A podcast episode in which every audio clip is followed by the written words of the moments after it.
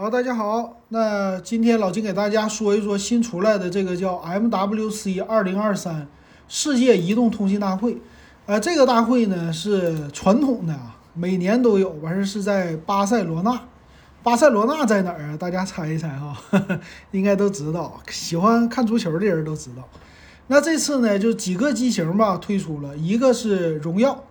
呃，荣耀推出了一个售价一五九九欧元的一个手机折叠屏，啊，再有一个说，昨天到今天我都发了一个刷的消息，他说说谁能跟华为相对抗这个机型，唯有荣耀，呃，华为、荣耀都在那边推出了很多的机型啊，但是呢，今天咱们关注的点不是这个，老金呢昨天看了一个是。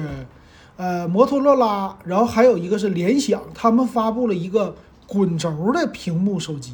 那这个我觉得应该值得说一说，这是一个未来的，算是又一个方向推出了，不知道它能不能落地呀？但是这个挺好玩。那个摩托罗拉呢，出来一款呢叫什么 Riser 啊，这个手机呢，它是吧和咱们现在的折叠屏非常的像，但是呢，它非常的小，非常的短，完事儿你一摁。它就变成一个电动伸缩屏幕，这个屏幕会自己滋儿上来。那它是一个卷轴屏。其实我们现在的那个屏幕是 AMOLED 屏嘛？AMOLED 屏呢，本身它就是一个什么曲面啊、柔性的这种屏幕。所以呢，卷轴的这个概念之前也是一直提出来，但是没有什么太多落地的手机。那这次联想和摩托罗拉不仅推出了就这种卷轴的手机屏。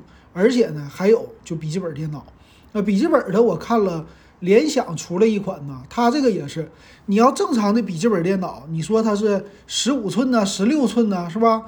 但是这回呢，我给你增加一个生产力，我这个屏幕可以从底下的轴啪给你往上来个升起，这样的话，你这个屏幕就变成了那种传统的方块屏，就是四比三的分辨率的，然后你这个。呃，就不是宽屏的了吧？一下子上来以后，这不就增加生产力了吗？当年华为是不是推出过四比三的笔记本电脑？那这次联想提出来的这个概念是非常好。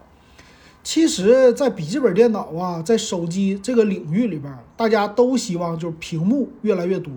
你像现在的折叠屏啊，两边这么一开折，虽然说手机已经做的非常的薄了，但是呢，一打开啊，你中间一折上，它还是比较的厚。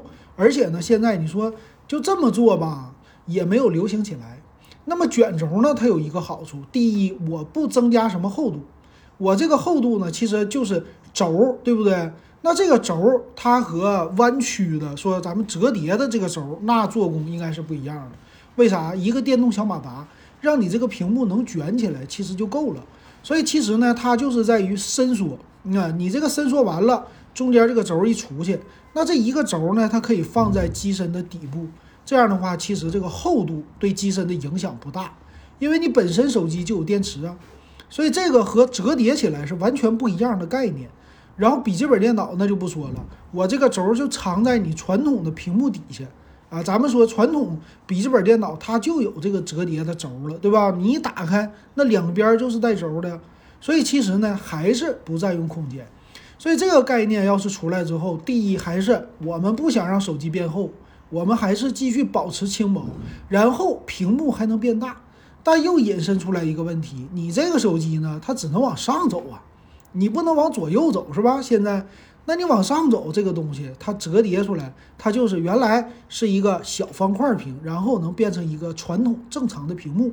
它这个说呢，就是五寸的屏啊，摩托罗拉说。